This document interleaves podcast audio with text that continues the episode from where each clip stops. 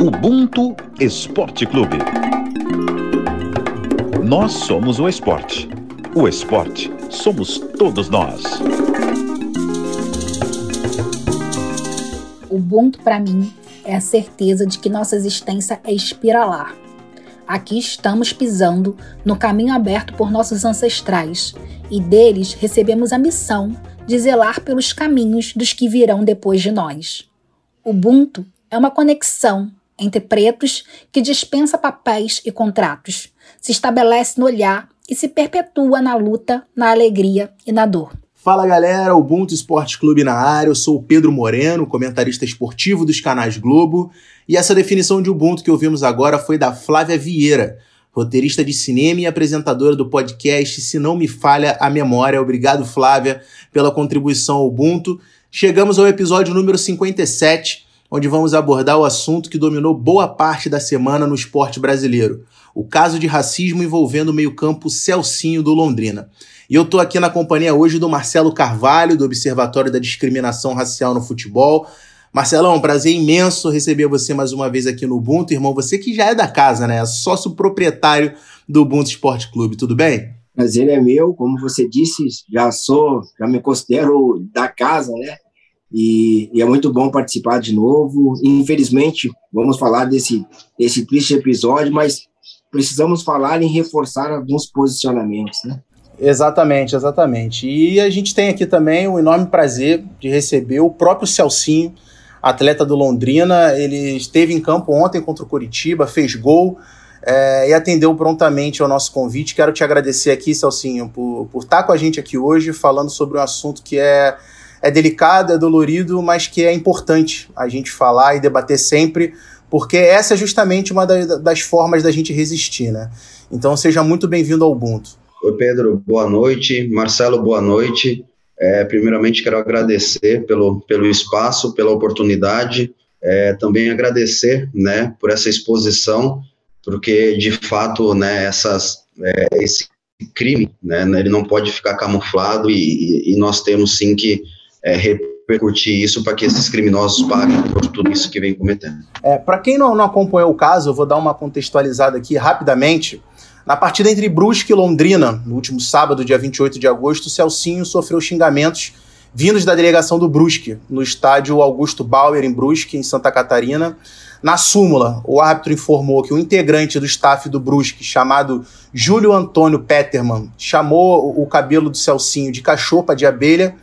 E na saída do campo, Celcinho ainda informou em entrevista que também havia sido chamado de macaco o que a diretoria do Brusque desmentiu em uma nota oficial é, é, asquerosa e vergonhosa, não tem um outra, outro adjetivo, onde não só tentou desqualificar a fala da vítima, como também colocou o Celcinho numa posição de, de reincidência, de oportunismo, como se ele fosse o causador do racismo sofrido por ele próprio, ou seja, não faz sentido nenhum. É, posteriormente, o Brusque emitiu uma segunda nota, onde se desculpava pelo tom absurdo do primeiro comunicado e falava em apuração dos fatos, é, o que também segue aí o, o, passo a passo né, do manual nos casos de racismo. Não à toa, quase sempre o racismo é, é resolvido com pedido de desculpa aqui no Brasil. É, porém, um vídeo do Sport TV, divulgado na, na última terça pela assessoria de comunicação do Londrina, mostrou claramente a captação do áudio de um xingamento de macaco aos cinco minutos do, do segundo tempo. É, bem, Celcinho, em primeiro lugar eu queria saber de você como foi toda essa situação, você sendo alvo de preconceito racial pela terceira vez nessa Série B, em, em pouco mais de um mês e meio, né? Você relatou à Folha de São Paulo uma cena que é impossível a gente não, não montar na cabeça, que é você chegando em casa, vendo a tua esposa, teu filho de 14 anos chorando. O que passou, o que passa pela tua cabeça nesse momento? Quais são os sentimentos?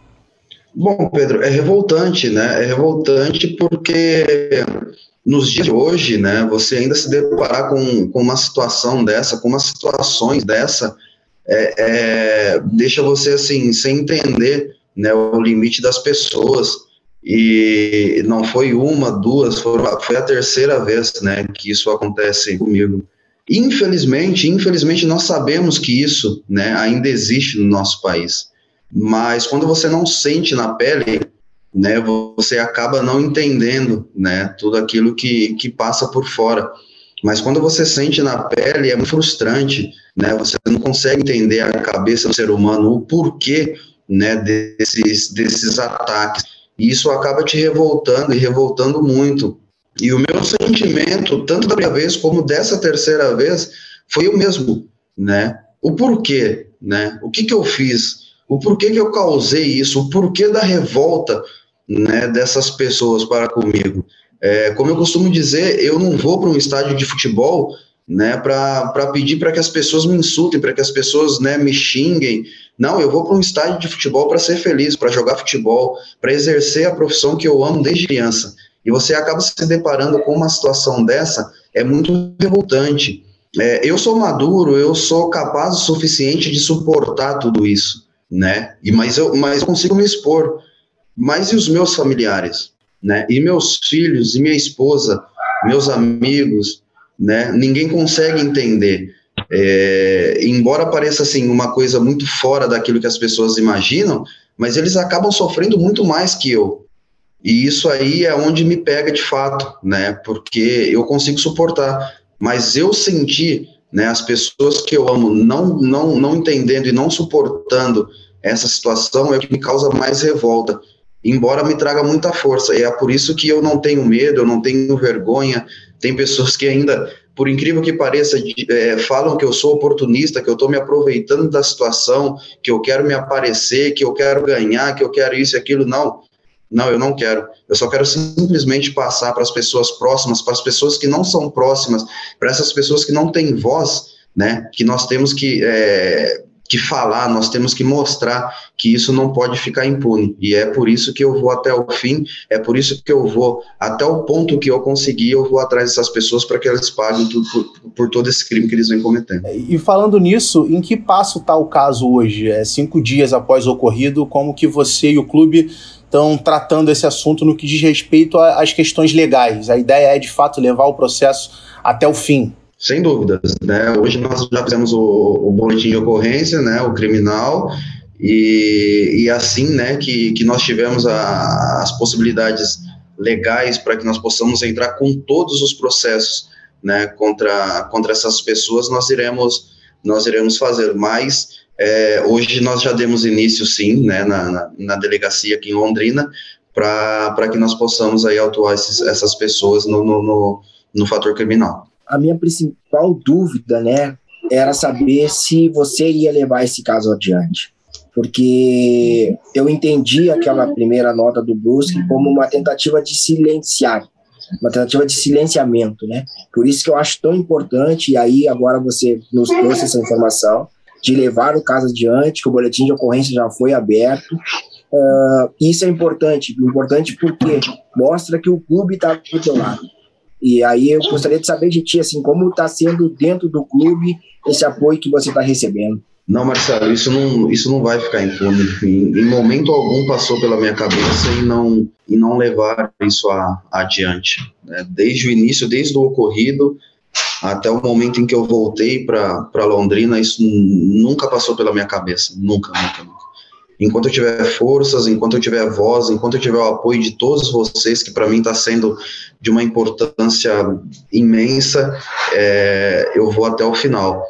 E, e o clube ele me deu todo o respaldo. O clube, desde a primeira vez em Goiânia até essa última vez em Brusque, o clube sempre me deu total apoio, o clube sempre é, me apoiou, o clube sempre deixou à disposição é, o jurídico, é, os advogados que nós temos, as pessoas envolvidas, e isso aí realmente é, é muito prazeroso porque você não se sente só. Né? Você, você sabe que as pessoas que estão ali com você diariamente, as pessoas que se tornam né, a, a sua família, porque você acaba convivendo muito mais tempo com essas pessoas do que com a própria família, que eles não vão te abandonar, né? que eles estão com você no momento bom, no momento ruim, e o Londrina fez isso. Em todos os casos, o Londrina sempre foi muito presente e, e pode ter certeza que nós vamos até o final com isso aí juntos. É, desde então, do ocorrido, alguém do Brusque entrou em contato com você ou através de seus empresários, da sua assessoria? Não.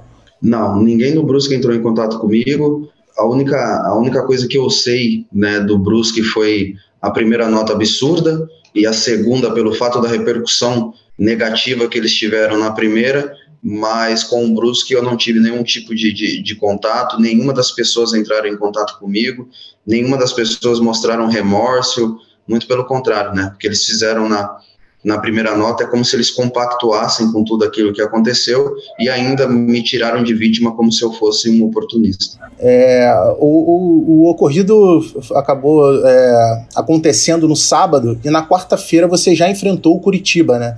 E aí fez um gol que colocou Londrina na frente, acabou que o, resultado foi uma vitória do Coritiba, mas eu quero saber como é que foi para você estar tá em campo novamente com tão pouco tempo após tudo aquilo, vendo aquela manifestação dos teus companheiros de equipe, dos próprios adversários também antes do início do jogo, os jogadores ajoelhando, levantando o, o, o, o punho.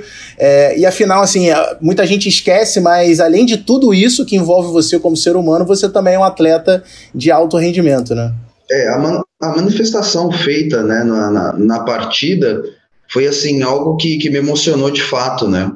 Porque mesmo eu recebendo tantas notícias, é, tantas mensagens em redes e tudo mais, né? Quando você recebe, né, de, de, de atletas da mesma profissão ali, é muito, é muito caloroso, é muito é, é, muito gostoso você receber porque você se sente também que, que, que, que tem esse apoio, né? E aquele momento ali para mim foi de, de, de alegria total porque você não se sente sozinho. Pelo lado profissional, é como eu digo, como eu falei anteriormente, né? Eu sou e eu preciso ser forte o suficiente para não deixar que isso influencie na minha carreira e principalmente né, na, na minha maneira de jogar, né, meu rendimento.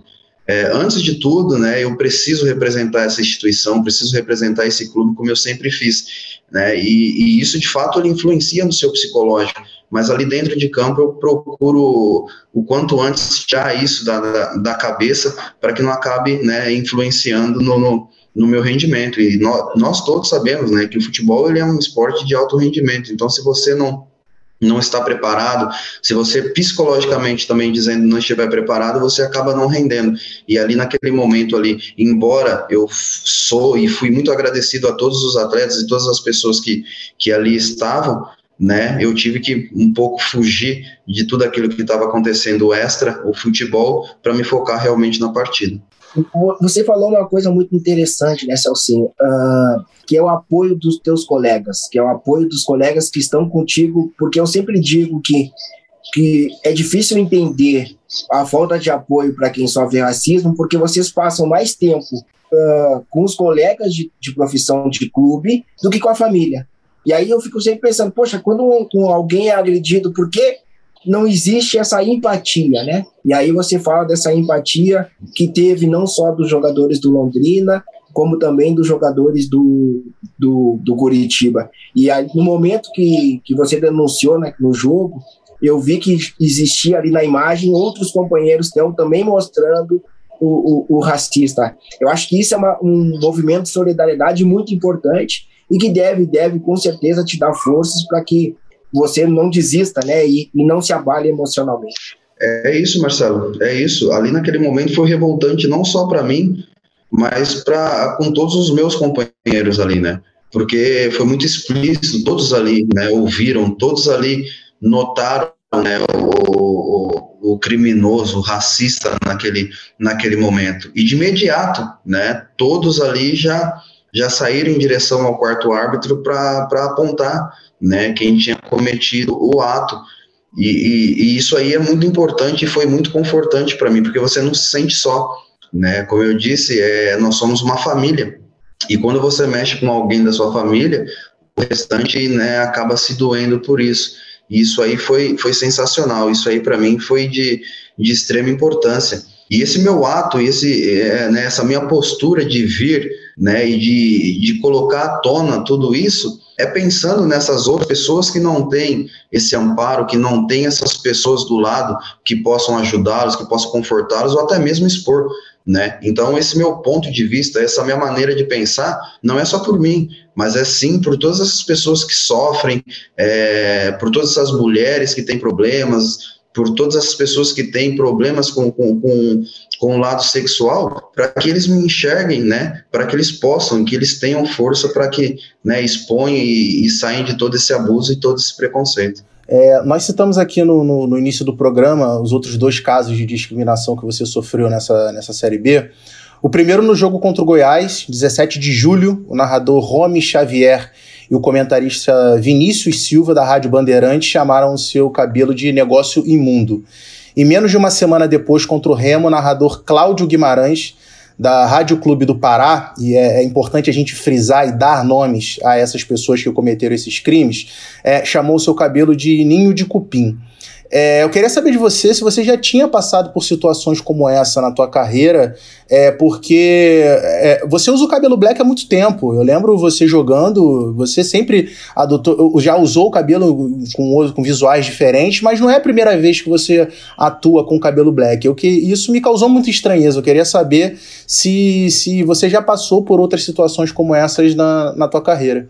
Não, Pedro, não, não, não. Felizmente não né? Sempre, é, eu sempre tive bons relacionamentos em, em, todos os lugares em que eu passei, né? Em, em, todos os lugares em que eu joguei, tanto na Rússia, que era um lugar muito pesado para mim em relação a preconceito antes de eu ir, que eu achei que ali eu enfrentaria algo muito pesado, nunca tive, muito pelo contrário, a Rússia foi um lugar sensacional, é, onde eu vivi por quase três anos, então assim, eu nunca tive esse, eu nunca tive esse problema, né, foram essas três vezes assim mais explícitas mesmo. É, e que me incomoda também são as pessoas dizendo, né, desse, desse meu tal oportunismo, onde eu tenho provas de tudo, onde eu tenho vídeos, né, de, do, do narrador, do comentarista em Goiânia, onde eu tenho o áudio do narrador de, de Belém e agora essa essa do Brusque, e as pessoas ainda acham que, que isso é normal, né? É, eu recebo muitas mensagens positivas, mas também recebo algumas negativas que as pessoas falam: ah, mas na minha época me chamavam disso, na minha época me chamavam daquilo, na minha época eu tinha apelido disso, na minha época eu tinha apelido daquilo, e nunca falei nada, nunca reclamei, nunca achei incômodo. Isso é mimimi, tá errado, isso tá errado. Se você já sentiu, se alguém já falou, se alguém já, já te atacou dessa maneira, você tem que se pronunciar. Não é de anteriormente, não é de agora atualmente, e não é daqui para frente que você tem que assumir, que você tem que aceitar isso aí. Mas, de fato, eu nunca, nunca tinha passado por isso, né? E, e nesse ano aí, em menos de dois meses, foram as três vezes que realmente aconteceu. É, esses dois primeiros casos, você sabe como é que está o, o andamento disso? Na justiça, no caso? Sim, o de Goiânia ele já foi despachado, né? E, e as duas pessoas já foram convocadas para depor.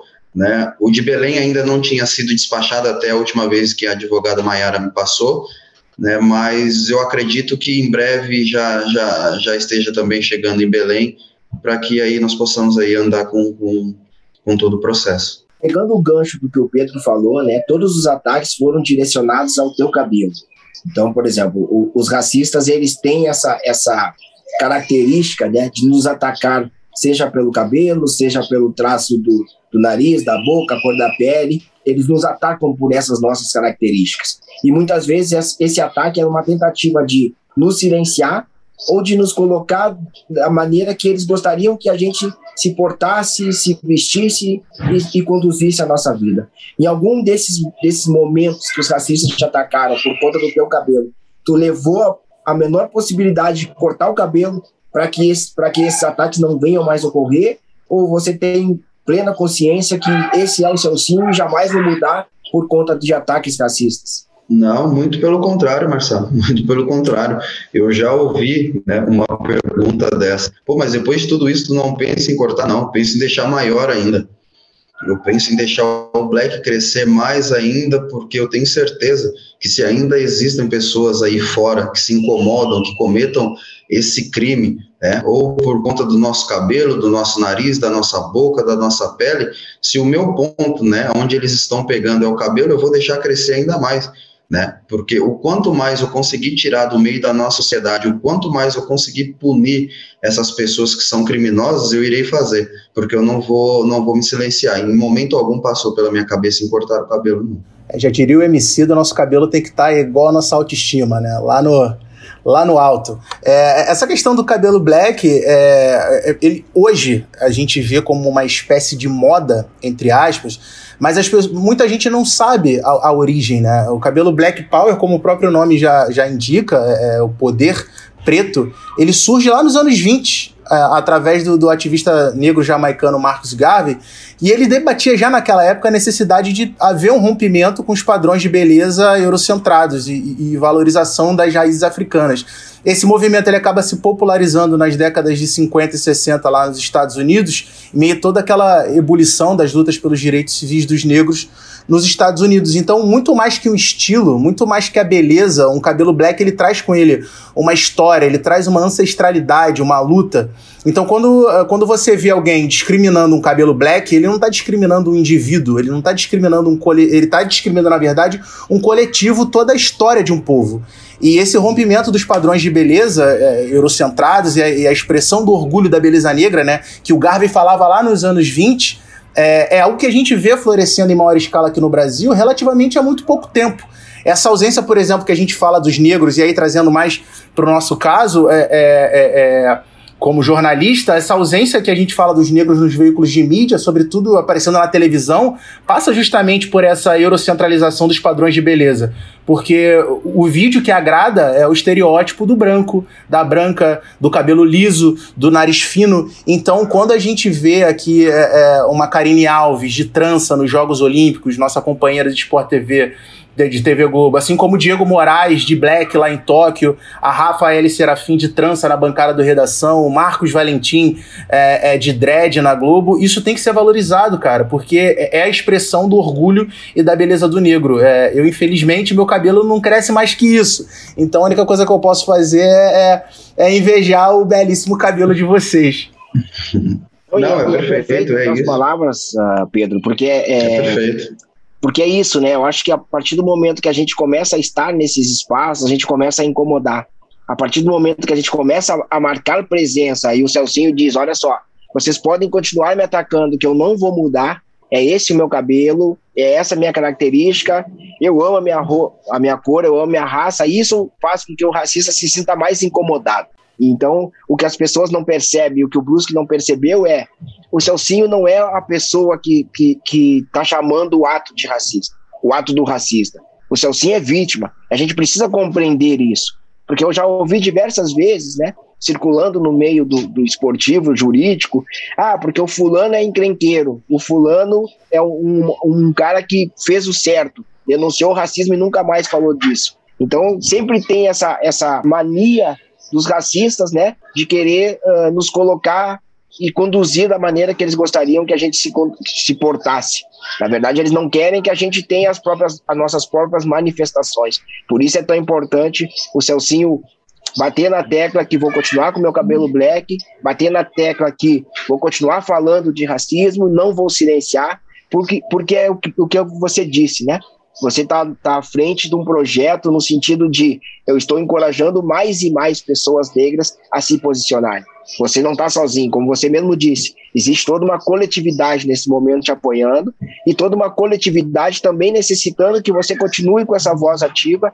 Então, eu também gostaria de te dar parabéns por tudo que você vem fazendo, de, de não fraquejar e de não silenciar. Não, obrigado, Marcelo. Mas o, o meu pensamento é, é, é justamente em cima desse né? Eu não posso, eu não posso desamparar todas essas pessoas, né, que, que vêm me apoiando, essas pessoas, né, que de repente passam, né, por isso que eu passei e não tem voz, né, e não conseguem, né, se expressar, às vezes por medo, às vezes, né, por não ter essas condições, mas eu, graças a Deus, hoje eu tenho, tenho o apoio de todos vocês, tenho apoio de todas as pessoas que vem me mandando mensagem, então isso tem que ser recíproco, e eu não vou abandonar essas pessoas. Eu não vou cortar meu cabelo, eu não vou deixar de ser quem eu sou, né, por um, é, por uma, por, por, certas pessoas que não, não conseguem, né, entender que a minha cor, o meu cabelo, o meu nariz, a minha boca, isso aí não interfere em nada em relação ao meu caráter. Marcelo, é, os relatórios anuais da discriminação racial no futebol nos próximos dois anos eles obviamente vão vir deturpados pela ausência de público nos estádios.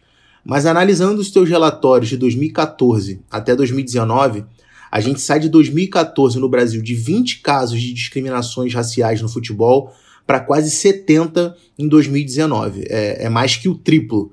Na tua opinião, o que, que reflete esse aumento? É, porque é uma curva ascendente, justamente no momento em que a questão racial no Brasil ela está sendo cada vez mais debatida e está sendo cada vez mais combatida, né?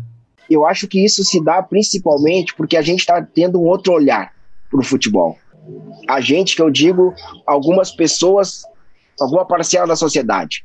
Por exemplo, a gente está tendo hoje mais jogadores denunciando o racismo que sofrem dentro de campo. Em determinado momento do futebol, a gente sempre acompanhou jogadores dizendo que isso era coisa de campo e que no campo valia isso. E que o racismo era algo comum, mas que, que não valia a pena denunciar o ato de racismo. Hoje a gente está vendo uma outra mudança de comportamento dos jogadores. A gente está vendo uma outra mudança de comportamento da sociedade.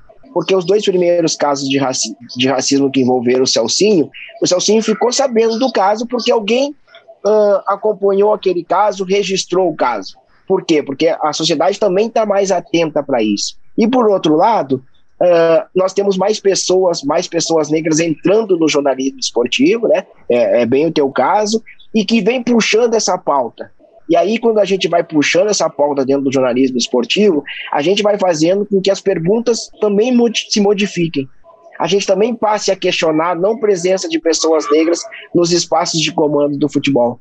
A gente também passe a questionar por que, que casos de racismo não têm solução. Então, eu acho que esse olhar que a sociedade está tendo para os casos de racismo está fazendo com que as denúncias aumentem. Então, a gente tem, de fato, um aumento das denúncias por conta desse olhar diferente. Mas a gente não pode esquecer que em 2021 e 2020 nós vivemos num momento de tensão política. E essa tensão política, motivada por discurso de ódio, faz com que os racistas se sintam mais à vontade de expressar o seu racismo em qualquer parte.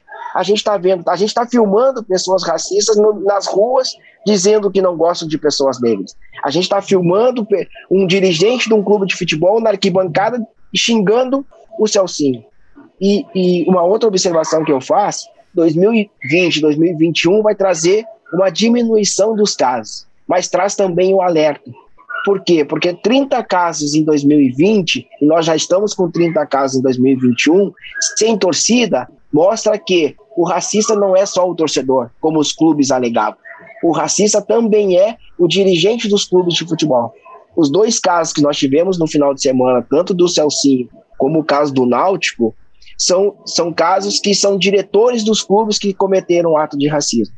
Então isso traz um alerta muito maior, muito maior no sentido de aquela argumentação que os clubes diziam, não, não podemos ser punidos pelo ato de um torcedor, ela cai por terra.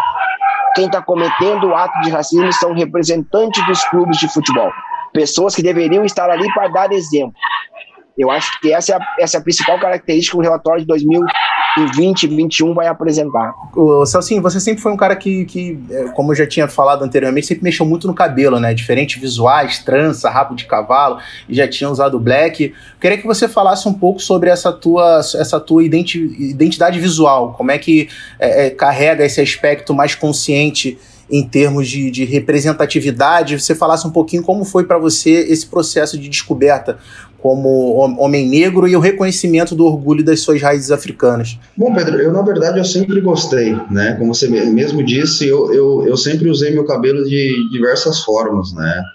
É, black, rap de cavalo, usei muita trança é, em Portugal e o passo principal é que eu nunca tive vergonha né, do meu cabelo, porque é um símbolo de força, né? Um símbolo de resistência e também porque né, eu gostava de um estilo, eu gostava de fazer né, um, um, cabelo diferente.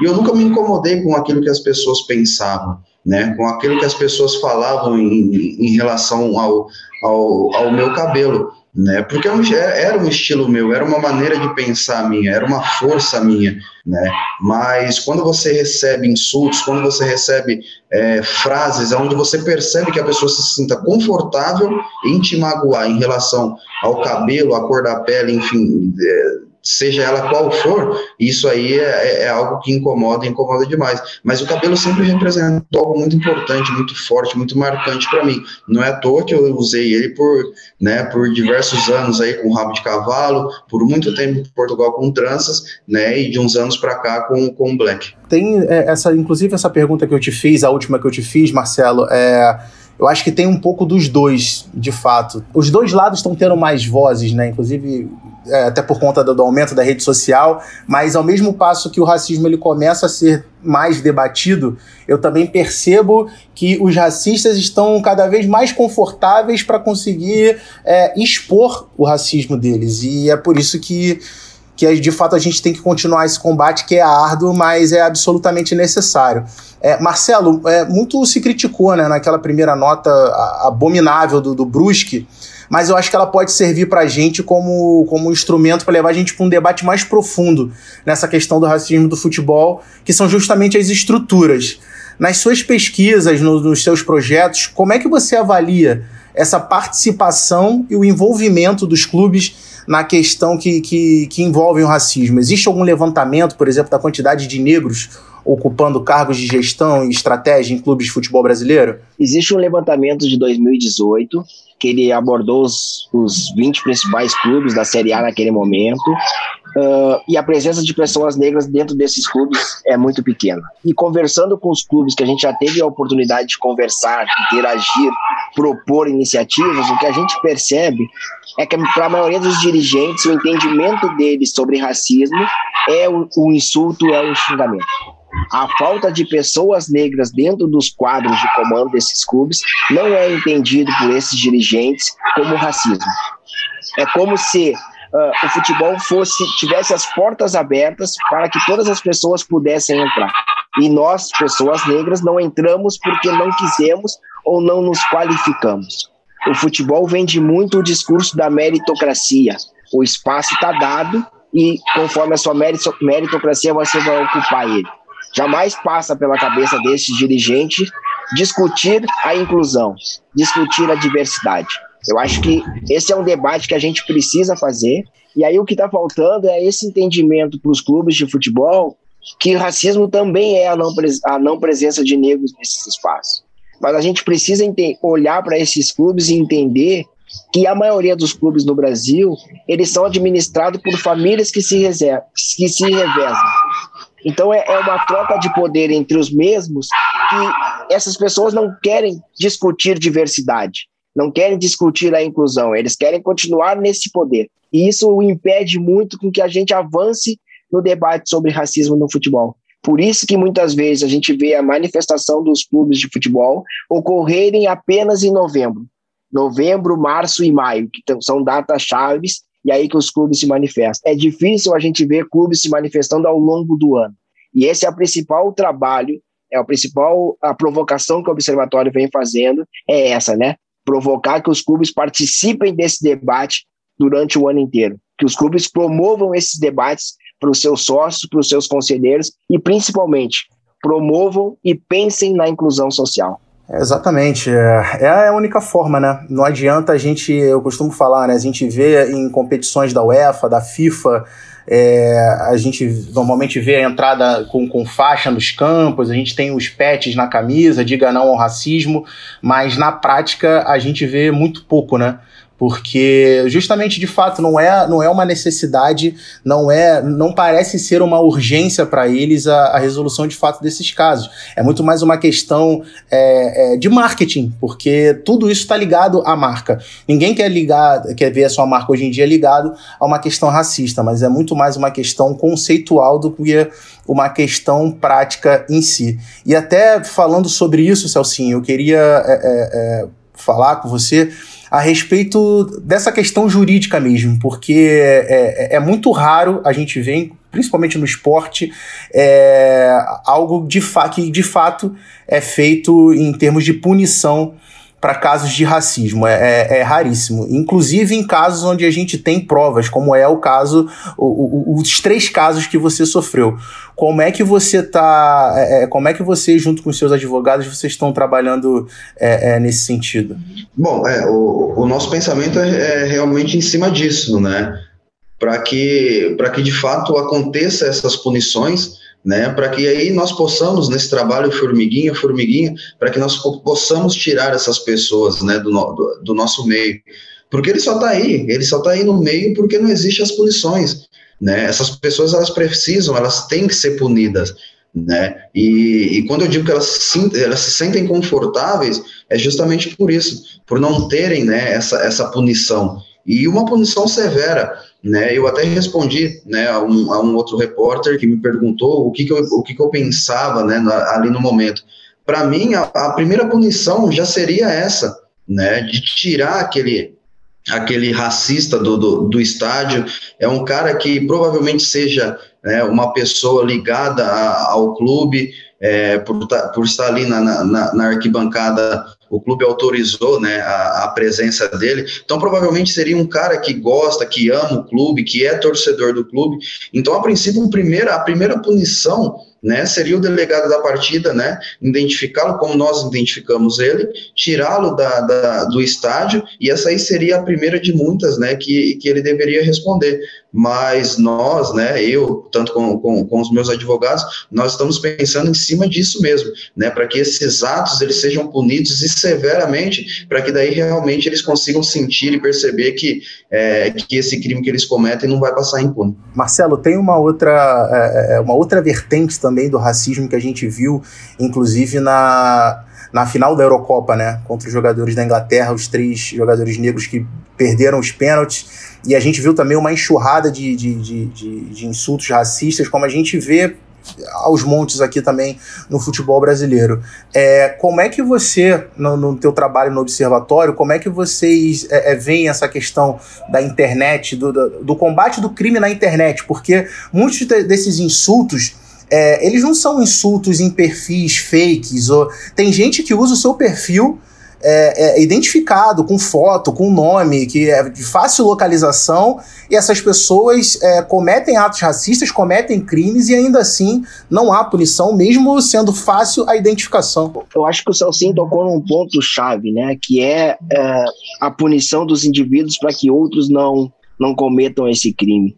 E aí a gente está no Brasil muito atrasado nesse processo. O que a gente pôde acompanhar, por exemplo, na Inglaterra, agora na final da Eurocopa, foi que uma, toda uma mobilização da Federação Inglesa, da Liga Inglesa, das entidades, pressionando principalmente as redes sociais, para que as redes sociais identifiquem esses ataques, excluam esses perfis, passem para a polícia todos os dados desses criminosos, ou seja, existiu toda uma mobilização da sociedade para tentar uh, tirar esses racistas de circulação, principalmente tirar eles da rede social.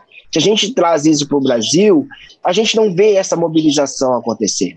A gente está vendo essa mobilização acontecer agora no caso do Celcinho, muito por conta da, da infeliz nota que o Brusque, que o Brusque divulgou. Não pelo caso do Celcinho no primeiro momento. E foi o terceiro caso de racismo envolvendo ele. Parece que o olhar do Brasil é, é que, o, que o racismo aqui é algo menor. Então, o que a gente percebe aqui é que falta ações das autoridades. Por exemplo, a gente não viu uma nota oficial das entidades que regulamentam o Campeonato Brasileiro. Poxa, esse, esse acolhimento que o, Cel, que o Celcim está tendo, esse apoio, está partindo dos torcedores, está partindo dos movimentos negros, dos movimentos sociais. Mas o futebol, uh, na sua estrutura, não acolheu. O futebol, na sua estrutura, não está conversando com as redes sociais. Então está faltando é, o futebol se envolver mais nessa causa. Quando eu digo o futebol, eu digo as pessoas que comandam o futebol. Porque o Celcinho disse ali, poxa, era para o racista ter saído do estádio algemado. E, e aí a gente vai perceber que o clube, ele meio que, ele meio que protegeu o racista. Então está faltando para o futebol brasileiro esse maior envolvimento das autoridades que comandam o futebol.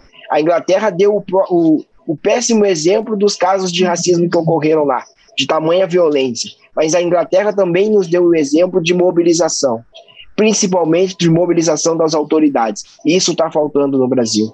A gente ainda não conversou com as redes sociais sobre os ataques racistas que os atletas sofrem no Brasil. Quem vai puxar esse debate? O Observatório está tentando, mas o Observatório é um projeto que também está tentando se, se manter. A gente precisa é que quem tem força né, que tem a força da caneta, que tem a força do comando do futebol, também se envolva nessa luta. Também perceba que uh, o rendimento do atleta vai depender dos ataques racistas que eles estão sofrendo. Isso o futebol precisa perceber. O futebol não pode mais fechar os olhos e, e fazer de conta que isso não aconteceu, que foi um fato isolado. Não foi um fato isolado. É a terceira vez com o Celcinho. É o trigésimo, a trigésima denúncia que o Observatório monitora em 2021. Então a gente precisa que as autoridades se mobilizem urgente. Os racistas precisam ser punidos para que outros racistas não se sintam à vontade e ir para o estádio. O futebol está prestes a voltar a ter torcida. Será que nós queremos os torcedores racistas nos estádios? Pois é, e, e, você falou desse atraso né, do Brasil em relação à, à questão racial. Eu acho que muito se explica por conta do mito que a gente viveu aqui no Brasil durante muito tempo da igualdade racial, de que éramos todos iguais, somos todos iguais, quando na verdade nunca fomos. Então, é, o Brasil está começando a se descobrir um país racista agora, com muito atraso. Eu acho que isso acaba é, é, é resultando em todo esse atraso no processo, na nossa evolução. É, Celcinho, eu tenho uma pergunta para te fazer em relação a, a se você tem algum receio que você venha ficar marcado futuramente como é, é, o jogador que sofreu o racismo.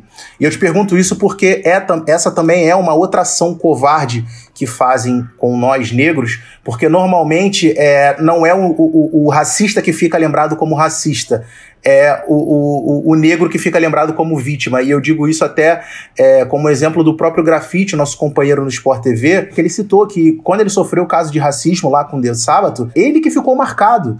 Depois, quando ele teve é, é, queda de rendimento na carreira, que é comum no, no, na carreira de um atleta, as pessoas voltavam nessa questão do racismo por conta de uma, de uma queda de rendimento dele, sendo que ele era a vítima. E o De Sábado dificilmente era lembrado como, como agressor, como, como criminoso. Então, eu tenho essa pergunta para te fazer: como é que você lida com isso na tua cabeça? Obviamente, você já tem uma carreira hoje muito é, é estabelecida, com 33 anos, mas é, é, é uma, uma, uma dúvida minha.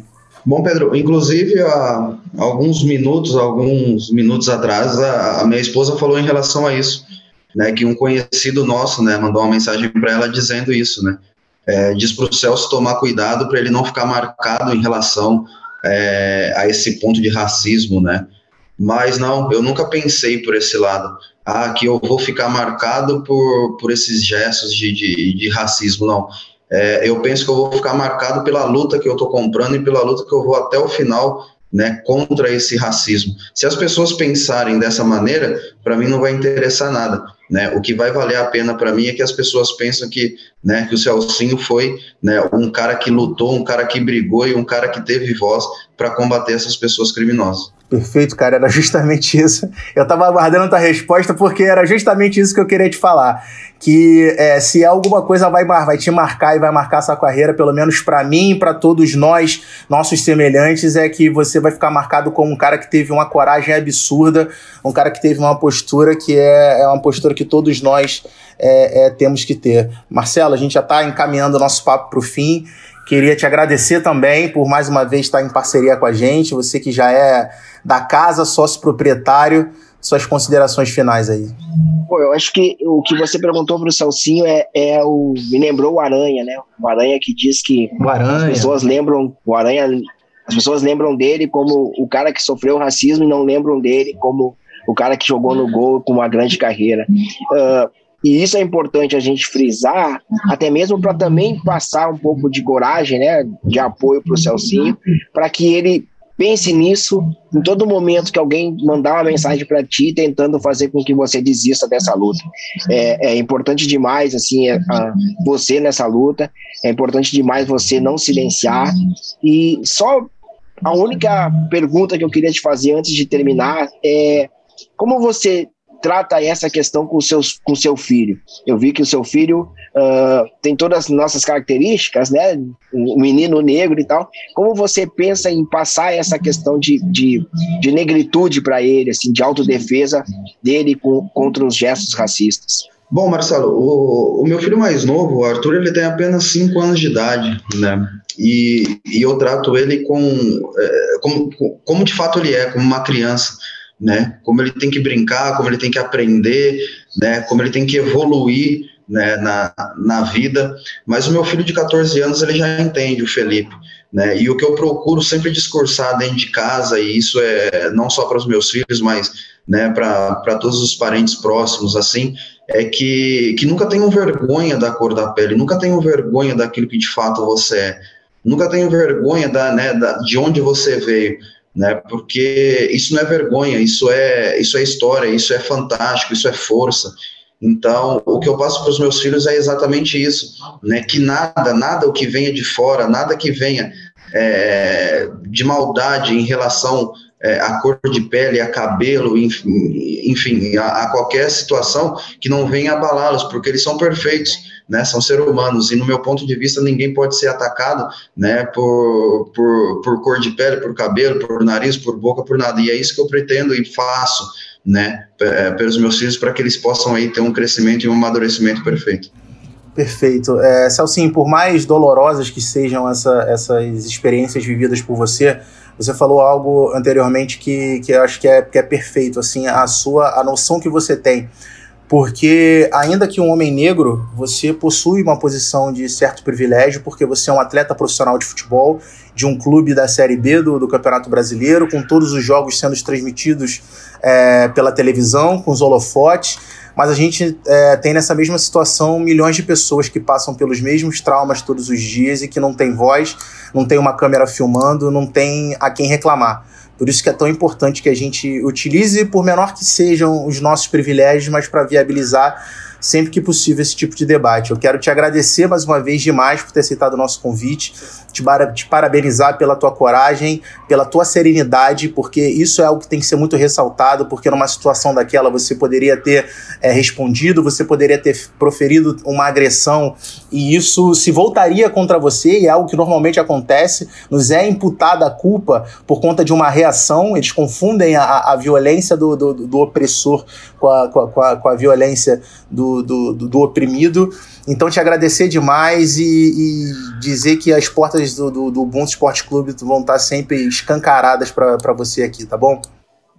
Pedro, eu, eu que agradeço, né? Como inicialmente aí eu, eu agradeci o espaço, a oportunidade. Mais uma vez eu quero agradecer você, o Marcelo, por, por todo o apoio, né? Pela oportunidade de estar tá, de tá expondo é, esse caso. Como eu disse também, isso não pode ficar camuflado, isso não pode ficar embaixo do tapete, isso não pode, isso tem que ser exposto, sim, essas pessoas têm que pagar. E queria ressaltar mais uma vez, para deixar bem claro, né, que eu não estou fazendo isso por mim, não só por mim, pela minha família, não. Né, eu estou fazendo isso por todas as pessoas que infelizmente não têm voz, que não têm força, que não têm como, ou às vezes não têm nem coragem né, para que essas pessoas, né, se sintam fortes, se sintam espelhadas em mim e que de, de, uma maneira ou outra, né, exponha e que não passem mais por esse preconceito, por esses crimes, né, que de repente eles possam estar passando e aí que ninguém saiba. Então, muito obrigado a você, muito obrigado ao Marcelo, muito obrigado pelo espaço, agradeço de coração e que Deus abençoe. É isso, pessoal. O Ubuntu Esporte Clube, episódio 57, que foi especial demais, fica por aqui. E a gente se despede hoje de uma maneira um pouquinho diferente. Hoje a gente encerra o programa com a fortíssima narração do Gabriel Carriconde, locutor da Rádio Cidade do Paraná, que representou tão bem o sentimento de todos nós ao vermos o gol do Celcinho contra o Curitiba. Até semana que vem. E vem o Londrina agora buscando o campo de ataque, levantamento para dentro da área, vem Celcinho, a cabeçada!